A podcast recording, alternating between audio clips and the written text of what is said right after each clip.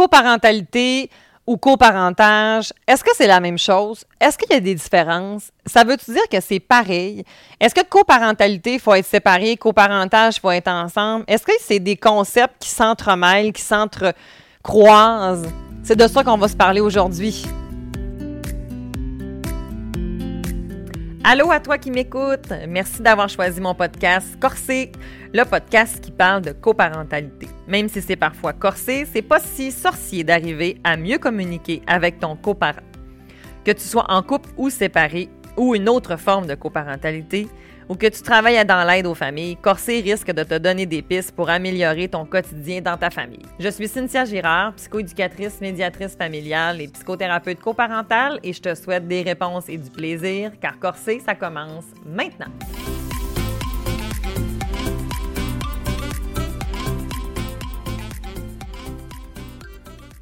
Allô à vous!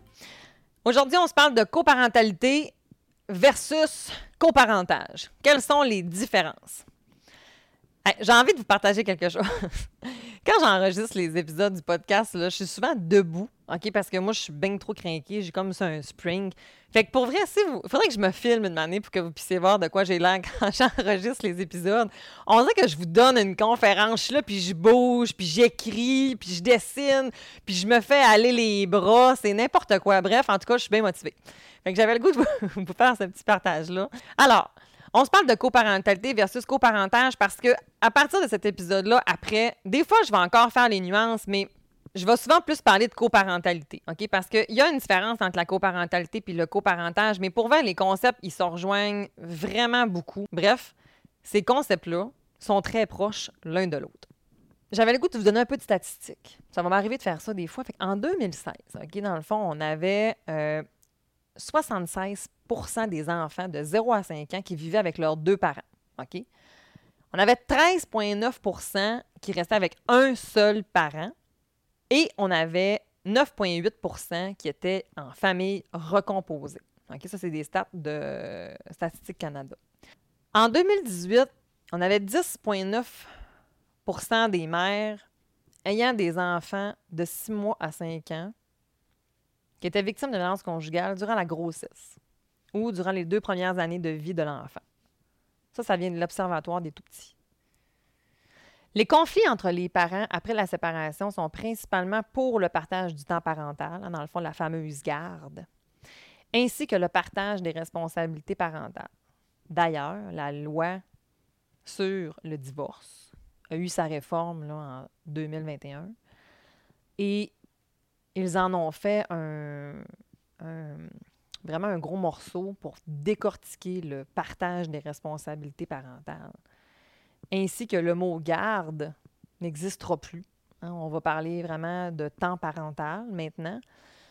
Parce que c'est pas vrai qu'on garde nos enfants. Des fois, tu en as la responsabilité, puis des fois, c'est moi, mais tu as tout le temps ton chapeau de parent 24-7.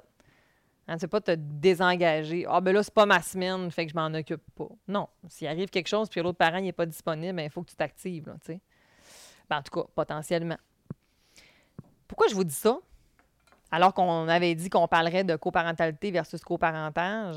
Ben en fait, c'est parce que c'est important de comprendre que quand on est parent, chacun a un rôle à jouer. Et plus on va être une équipe solide, qu'on soit ensemble ou qu'on soit séparés, plus il va avoir des impacts positifs pour notre enfant. Fait que plus je vais être conscient de ma coparentalité ou de mon coparentage, bien, plus je vais pouvoir mettre des actions, plus je vais pouvoir faire des choses pour faire en sorte que j'ai une bonne coparentalité ou un, meilleur coparentage. Donc, chaque geste que tu poses à l'autre, bien, ça peut avoir un impact sur ton kid. Fait que c'est important. Les statistiques que je vous ai relevées vous permettent de pouvoir voir qu'on a plein de styles de famille. Hein, un mariage sur deux se termine en divorce. Puis au Québec, le mariage, ça n'a pas vraiment la cote. Fait qu'on peut se dire que hein, y en a vraiment un très, très gros pourcentage de parents qui vont se séparer, hein, dans le fond, qui ont des enfants. Puis on en a encore quand même un autre, un autre, un autre 50% qui sont encore ensemble. Donc, il y a vraiment des concepts que, qu'on soit ensemble ou qu'on soit séparés, c'est la même affaire. La nuance, par contre, c'est qu'effectivement, quand on est séparés, on a certains défis supplémentaires qui peuvent apparaître de par la distance ou de par le fait qu'on n'est plus dans la même maison. Mais, parfois, quand on est dans la même maison, on vit d'autres sortes de défis. C'est pour ça que je vous ai donné aussi les statistiques en lien avec la violence conjugale. Parce qu'il y a encore énormément de tabous par rapport à ça. Comme quoi que, hein, on entend des fois, oui, mais la personne qui est victime de violence n'a rien qu'à s'en aller. c'est pas si facile que ça. OK? Parce que dans la violence conjugale, il y a plusieurs formes de violence conjugale. Il y a plusieurs types de victimes, puis il y a plusieurs types d'agresseurs. Dans les deux cas, ce sont des humains. Ils vivent des choses, ils vivent des problématiques, ils ont une histoire, ils ont un passé. Est-ce que ça veut dire que ça excuse les comportements de l'un de l'autre? Non, pas du tout, c'est pas ça que je dis. Ça fait juste vous dire que c'est compliqué c'est un petit peu plus complexe que ça. Quand que, de, que de sortir une phrase du genre, ben, à rien qu'à s'en aller, ou il y a juste à en parler, hein, parce que la, violence conjugale, il y en a encore chez les hommes, malgré que maintenant, on sait très bien que le plus haut pourcentage, c'est vraiment euh, de la violence des hommes faite aux femmes. Mais ça demeure que la violence conjugale se résume pas à une seule phrase. OK? Ce n'est pas parce qu'on utilise trois mots, victime, violence conjugale, que ça englobe tout. Fait qu'il faut faire vraiment attention. OK? Aujourd'hui, je ne vais pas rentrer dans ce genre euh, de coparentalité-là. OK? On va en reparler, par exemple, éventuellement. OK? Ça, c'est clair. Euh, là, j'avais envie vraiment que vous puissiez comprendre plus la nuance entre la coparentalité et le coparentage. Dans un prochain épisode, vous allez pouvoir voir vraiment comme qu'est-ce que ça compose, qu'est-ce que ça comprend la coparentalité. Après ça, éventuellement, je vais vous parler de des types de coparentalité. Puis là-dedans, on va rentrer puis on va parler de la coparentalité dans un contexte de violence conjugale. OK? Ça, on va en parler un peu. Ceci étant dit, par exemple, j'avais peut-être le goût de mettre une nuance à ce que je viens de nommer là, c'est que si, en écoutant mon podcast, pendant deux secondes d'écart, vous vous êtes dit Hey, moi, c'est peut-être dans une situation de violence que je vis, consultez, s'il vous plaît. Faites un appel à SOS Violence conjugale ou à une autre forme de maison d'hébergement. Intervenant, psychologue, CLSC, 811, telle aide, SOS suicide, bref. Appelez quelqu'un pour valider. Et si tu penses être un agresseur ou une agresseur E, toi aussi consulte, je t'invite aussi à consulter. Les maisons exigènes, les ressources pour hommes, vous pouvez avoir des ressources pour pouvoir savoir si est-ce que je fais partie de ce, euh, de ce profil-là. Parce que je crois formellement que pour enrayer la violence conjugale, on ne doit pas seulement habiliter les femmes, on doit aussi habiliter les hommes. Je ferme maintenant la parenthèse sur la violence conjugale pour aujourd'hui. Alors, la coparentalité versus le coparentage, ce sont des concepts qui sont très proches l'un de l'autre. Fait que, comme je vous disais, je vais souvent parler de coparentalité dans les futurs épisodes, mais vous devez avoir encore en tête que on pourrait se promener dans le coparentage, puis des fois, je vais le dire. Des fois, je vais le nommer. Fait la coparentalité, qu'est-ce que j'ai au juste? En fait, la grande nuance, je vous dirais, entre la coparentalité et le coparentage, c'est que le coparentage, c'est quand on est deux parents qui s'offrent un soutien mutuel dans l'éducation de nos enfants. Fait que jusque-là, vous allez dire, ben OK, mais qu'on soit ensemble ou séparés, on, peut s'offrir un soutien mutuel quand même. Oui, vous avez raison, mais souvent, on va se retrouver justement, on va être sous le même toit. OK? Tandis que dans la coparentalité, puis ça ne veut pas nécessairement dire non plus, excusez, dans le coparentage, que le soutien mutuel, bien, ça se peut que on soit. Euh, qu'on soit deux parents, mais de, pas les mêmes enfants. Je vais donner un exemple, OK? Adrien et Gisèle sont en couple depuis euh, sept ans. Puis ensemble, ils exercent le coparentage avec Viviane, qui est la fille d'Adrien. Adrien puis Martine, ils ont eu Viviane. Les autres sont séparés depuis deux ans. Eux autres, ils exercent de la coparentalité ensemble. Par contre, c'est pertinent que Gisèle soit mise à contribution et qu'elle soit prise en considération. parce qu'elle fait partie de la vie de Viviane, puis qu'elle est significative. Mais les responsabilités décisionnelles qui relèvent de l'autorité parentale appartiennent à Adrien et Martine. Un autre exemple de coparentage. Lilou et Sylvia sont en couple et vivent ensemble avec leur bébé Nico. Ils pratiquent le coparentage ensemble. Donc, un couple standard qui vivent avec leur enfant vont faire du coparentage. Je pousse mon exemple. Lilou et Sylvia sont effectivement en couple, vivent avec Nico, mais ont des liens, encore, avec le père biologique de Nico, qui s'appelle euh, Sébastien. Alors, Lilou et Sylvia exercent de la coparentalité avec Sébastien, parce que Sébastien a gardé peut-être quelques mettons, Nico vit principalement avec Lilou et Sylvia, mais il voit quand même Sébastien de temps en temps, puis il y a des décisions que Sébastien doit contribuer. Donc, on a une autre forme ici de coparentage avec de la coparentalité. Fait que là, maintenant, si je m'en vais un peu plus dans la coparentalité, qu'est-ce que c'est? Ben c'est, c'est sans égard à tous les styles de famille. Fait qu'il s'agit de l'exercice de l'autorité parentale qui va être partagé entre des parents. Fait ceux-ci ne sont pas nécessairement sous le même toit. Ou encore, c'est deux, deux individus qui décident d'élever un enfant ensemble sans pour autant être un couple. Je donne un autre exemple. Adèle et Marc vont avoir Marco, mais ils ne vivent pas ensemble. ça, ben, ça arrive souvent quand même que les enfants naissent auprès de parents qui ne vivent pas ensemble. Et ça, c'est des défis vraiment plus élevé pour ces parents-là parce que c'est difficile de créer le lien de confiance. Puisqu'on est dans. Parfois, OK? C'est pas tous les cas. Mais je vais prendre un exemple justement avec, euh, comment que je l'ai appelé tantôt, Adèle et Marc. Adèle et Marc, qui étaient un couple avant. Adèle est tombée enceinte, puis finalement, Marc, euh, ben, tentait pas tant, lui, d'avoir un enfant, puis ils se sont séparés. Adèle a décidé de garder l'enfant, puis quand elle a eu à peu près 7-8 mois de grossesse, Marc a dit Ouais, c'est sûr que ça va être mon enfant, fait que je vais m'impliquer. OK.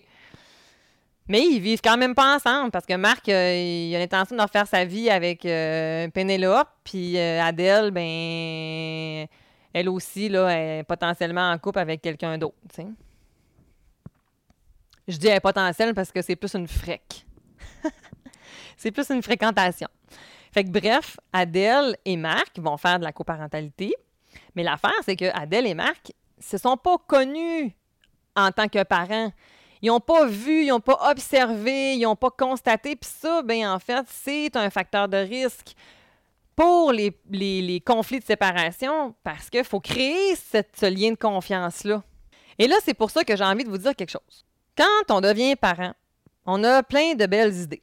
Puis là, on se dit, moi, quand je vais être maman, je vais faire telle affaire. Puis quand moi, je vais être papa, je vais faire telle affaire. On n'arrêtera pas de sortir. On va encore faire l'amour. Euh, on va voir nos chums. Je vais jouer au hockey. Moi, je vais faire euh, mes cours de couture. Puis je vais faire euh, encore la ringuette. Puis je vais faire encore ça. C'est pas un enfant qui va m'arrêter là. Puis j'ai l'intention d'allaiter, faire du portage, puis du coup de dos. OK. Puis là, mais finalement, Marco, il voit le jour. Finalement, Adèle, l'allaitement, ça marche pas tout comme elle pensait. Elle a bien beau essayer par tous les moyens du monde, mais elle n'y arrive pas, puis c'est difficile. Puis elle est pas mal bien fatiguée, puis depuis qu'elle a accouché, ben euh, son muscle pelvien, il y a de la difficulté, fait que la ringuette, on oublie ça, ça fait trop mal. Il n'y a pas moyen que Marc puisse sortir, en fait, euh, de la maison pour aller jouer au hockey, parce qu'en ce moment, euh, Marco dort pas. Fait que c'est super dur. Puis le coup de dos, ben oui, ça, ça fonctionne, mais Marco, il était carré pas Marco, Marc qui était carré parce que là, il avait dit qu'il recommencerait à coucher ensemble. finalement, ben, il n'y en a pas dans la relation sexuelle, puis il trouve ça bien tough. Mais Adèle, étant elle, elle est en amour avec son Marco, qu'est-ce que tu veux que je te dise? Puis ça ne voit plus la chose de la même manière. Ça ne tente plus tant de sortir les soirs puis de continuer. Fait que les soupers avec les amis puis tout, ça ne tente pas parce que Marco, il a sa petite routine, tu sais, puis euh, elle aime ça, regarder ça. Puis Marc, lui, il va pas ça de même, tu sais là, euh, si on continue de même, là, on pourrait se dire comme, plaît, ça s'enligne vers une séparation, ces deux-là. Mais là, moi, j'aurais envie là, que vous, vous affichez là, comme un espèce de gros warning. Puis on va s'en reparler dans un prochain épisode parce que c'est trop un sujet important. Puis euh, la chose, c'est que les deux premières années de vie de votre enfant, au moins la première année, foutez-vous la paix comme couple, dans le sens que donnez-vous du temps. Soyez bienveillant, indulgent. Vous êtes en train de passer à travers l'adaptation, pour vrai, qui est sans doute l'une des plus intenses. Devenir parent. Non, mais qu'est-ce que c'est ça? Il n'y a pas de mode d'emploi là-dessus. On est à se préparer beaucoup plus longtemps pour accoucher. Puis ça, en moyenne, ça dure 12-24 heures, tu sais. Alors que d'élever un enfant, ça dure minimum 18-25 ans, tu sais. Je sais pas, là, mais il y a quelque chose qu'on n'a pas compris. D'ailleurs, si ça vous intéresse, mon accompagnement PAF pour parents aimants, fermes et bienveillants vous donne tous les outils. Je suis là avec vous deux semaines pour vous accompagner à être le parent que ça vous tente d'être, d'être un parent qui va être en amont, en prévention, au lieu d'être en réaction. L'accompagnement, je suis là, c'est un service qui est professionnel. Ça vous permet de pouvoir avoir le coffre à outils, de le remplir, de pouvoir venir valider, challenger vos croyances, vos perceptions pour vous permettre après ça de OK, ça va être ça notre équipe parentale. C'est comme ça qu'on va s'enligner. Ça va vous permettre d'avoir une meilleure confiance. Parce que c'est ça, en fait, la clé. C'est pas toutes les ressources de partout qu'on voit. C'est comment moi je l'intègre. Puis si je me fais confiance. J'en ai beaucoup des parents dans mon bureau, des fois, qui vont me dire Moi, mais Cynthia, je les ai toutes lues, les livres sur la parentalité bienveillante, là, puis les neurosciences, mais j'y arrive quand même pas. Mais c'est sûr, elle se fait pas confiance, zéro. Elle a tellement de la pression, tellement de l'anxiété de ne pas réussir comme parent que ça ne fonctionne pas, même si elle le sait. Ça, c'est important. Fait que bref, ça, dans mon accompagnement, si ça vous tente de travailler ça, ça va me faire plaisir. ça, vous pouvez être séparés ou en couple ça fonctionne. Ceci étant dit, la coparentalité, on doit être en mesure de créer une confiance. Puis la coparentalité, donc, c'est qu'on n'a pas nécessairement besoin d'être encore un couple pour être coparent. Je donne un autre exemple. Germain et Louise ont eu Pierre et ils sont séparés depuis maintenant trois ans. Ben, Germain et Louise vivent leur coparentalité. Alors voilà, j'espère que ça va avoir été plus clair pour vous la différence entre le coparentage, co-parenting, qu'on peut appeler, ou la coparentalité. Et eh bien voilà, c'est comme ça que se termine l'épisode d'aujourd'hui. J'espère que tu as apprécié. D'ailleurs, tu peux euh, laisser un avis pour mieux faire connaître le podcast. Pour rien manquer, je t'invite à t'abonner à mon podcast et le suivre. Et si tu veux m'envoyer des idées de sujets, eh bien, je t'invite à le faire via mes réseaux sociaux Facebook, Instagram, Cynthia Girard, Psymed. En plus, tu vas pouvoir trouver plusieurs outils. Et pour mieux me connaître et voir tous les services offerts, rends-toi directement à girardcynthia.com. Rappelle-toi que si je t'ai bousculé aujourd'hui, je l'ai fait avec tout mon amour et toute ma bienveillance et ce, dans le but unique d'améliorer ta situation familiale. La semaine prochaine. Salut!